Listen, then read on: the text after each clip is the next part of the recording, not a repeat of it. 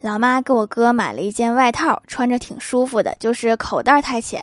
早上出门拿了一盒烟揣兜里掉了中午再买一盒又掉了。晚上我哥越想越气脱下衣服丢进垃圾桶。老妈说这衣服八百多呢我哥想想又捡起来穿上第二天又掉了两盒烟。